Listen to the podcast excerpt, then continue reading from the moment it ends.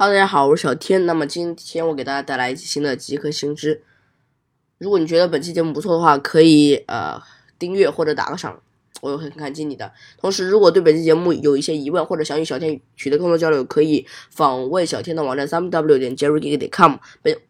这个网址也会放在本期节目的简介下方。好了，言归正传，本期节目我们是来探讨一下 Kindle 以及相关的电子书阅读器该不该买。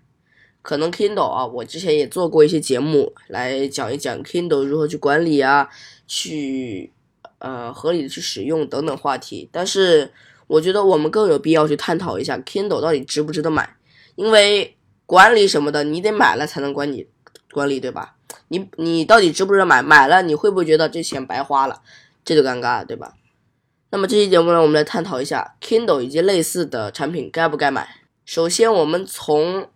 一个顾客的角度出发，我们为什么要买 Kindle？当然就是有各种原因。第一种原因就是哦，你想护眼是吧？很多人看手机看久了，眼睛就会疲劳、发酸等等，有各种状况。所以呢，用电子书阅读器相对来说可以减少对眼睛的损伤，所以他们呃过多的会去使用一些电子书阅读器。电子书阅读器也不是百分之百的减少对眼睛损伤，只是。相对来说没有手机那么严重，大概会啊减去减去掉百分之六十到七十的视力伤害。这样，还有一种呃，你购买一个电子书产品的一个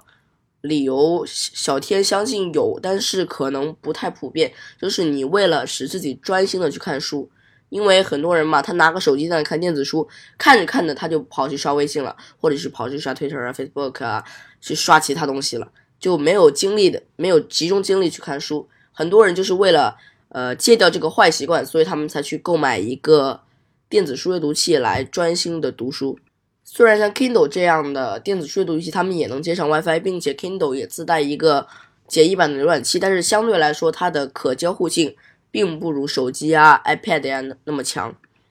还有就是想长想长时间看书的人，因为手机嘛，你。一一会儿发个微信，一会儿发一个其他的东西，可能就电量消耗的比较快。但是电子书由于它第一个，大多数电子书都是黑白的，黑白它可以呃省电，所以它可以坚持比较长的时间。比如说 Kindle，他们官方就可以标称可以坚持很大时间。然后爱玩游戏的人有了什么 PSP，有娱乐的人就有 iPad，然后沉浸阅读人就有了 Kindle。Kindle 就是专门为一个阅读而生，所以他们也。亚马逊的团队也针对 Kindle 做了很多优化。当然，我们这期节目不是针对 Kindle 来打广告的，是吧？以上讲的都是针对消费者去购买 Kindle 以及类似的电子书产品的心理。至于小天嘛，小天有一台一两年前买的 Kindle 入门款，就是当年是卖四百九十九的入门款，然后小天用着感觉还不错。那个入门款是没有背光的，但是小天也没有感觉会说像比较不怎么样，但是总体来说就没有像 Paperwhite 呀，像一些更高价格的一些阅读器那么高的使用体验。但是小天要买了是为什么呢？第一个是小天以前没有用过电子书阅读器，想尝个鲜；第二个呢就是。因为小天也经常敲代码呀，还有一些其他事情，就是想也想要保护眼睛。但是买了之后才发现，有些时候你不是真正的想去使用 Kindle，而是怎么说，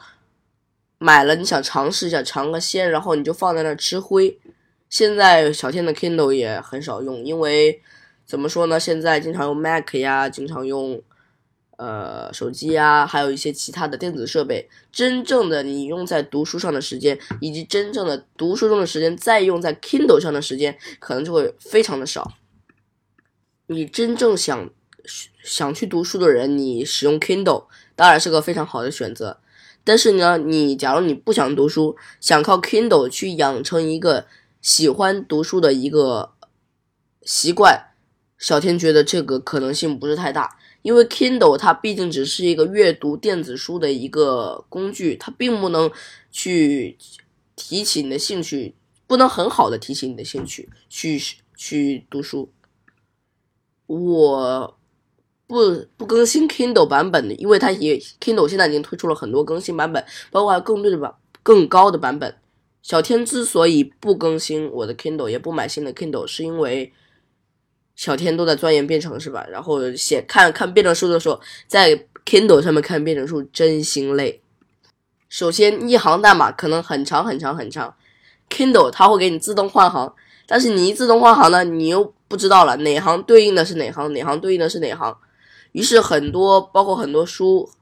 还有部分编程书都会在上面。都会在书上标注。假如你是用电子阅读器去看这本书，你必须要调小字体。调小字体之后呢，因为入门版的 Kindle 它的分辨率很低，你看起来又很不舒服，所以小天觉得一些技术类的书，包括讲的比较详细的那些，像有代码呀，或者是有一些。很复杂的公式啊，又或者是其他比较精细、需要你细细研究、重复翻查的内容，你还是别在 Kindle 上看。第一，Kindle 它一一本电子书，它给你一个书签功能，但是你书签功能，你总不是你总没有在书架上翻下来一本书，找到你折起来的页或者插了一张呃书签的那一页方便，对吧？然后呢，你找一个书签或者打开一本书，相对来说。反应速度会比较慢，包括像 Kindle 以及一些其他的产品，他们他们的打开速度都非常慢，因为他们都受限于他们的显示屏以及处理器，还有其他的设备，以及毕竟他们的价格就放在那儿嘛。小天买的就是一个四九九的版本，他不可能在这么低的价格下又给你一个像 Paperwhite 像一千块钱的一一个硬件。再加上 Kindle，它在美国、在日本、在中国的售价是非常不一样的。比如，它呃就在日本，Kindle 的入门版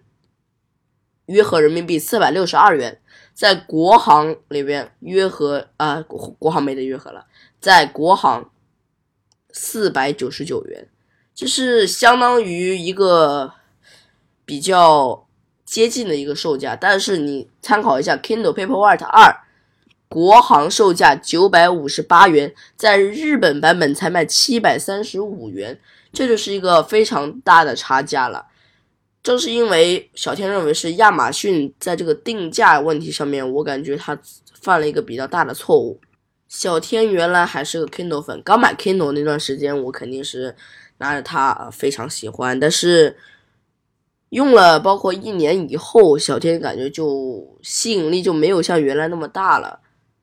不知道为什么，可能是因为它因为它的系统更新导致它的速度变慢了，又或者是其他的原因，导致 Kindle 在小天的印象中，Kindle 在整个广州的市场都不太好。那么我们总结一下，首先就是，假如你是一个很喜欢看书，或者你是想成为一个很喜欢看书的人，当然，简单的下一个目标肯定是不现实的。你必须下一个目标，然后去努力的去达到这个目标。所以，假如你真的想去长期的保持阅读这个习惯，你可以去购买 Kindle 以及相关的产品。在这里，我我还想补充一下有关类似 Kindle 的一些其他厂商做的产品，其实小天是不太推荐的。当然，这不是小天对其他厂商的一些偏见吧，但是。现在电子阅读器这个行业真的是鱼龙混杂，很多阅读器它出了，它没过几天它就给你不提供电子书服务，然后过几天它整个公司就跑路了。所以现在比较靠谱的像掌阅，掌阅是比较靠谱的，但是掌阅我也用过几次，就是它的价格就没有像 Kindle 这样入门款四五百块钱的这样。然后 Kindle，亚马逊的嘛肯定是比较靠谱的。然后就是 QQ 阅读的一款阅读器，那个小天最近接触到过一次，然后没怎么仔细看，大家可以呃自己挑选。当然，小天的建议仅代表个人的建议，大家还是要谨慎去参考。假如你不是一个特别喜欢看书的人，或者说你是个程序员，嗯，像我一样，呃，不对，我是业余程序员，嗯，不是职业程序员。假如你是一个职业程序员，或者你是一个编程极客中的极客，那你我建议你不要去购买 Kindle。假如你天天在书架上面全是编程类的书，结果你拿到 Kindle 上面去下载、去购买了一个那本书的电子版，你我估计你会在上面看得痛不欲生的。所以，程序员们慎入啊！好了，那本期节目这里，如果你有不同的意见，你也可以在本期节目的留言下面回复，或者在我的网站回复。我的网站在目的简介中。好了，那本小天，我们下期再见，拜拜。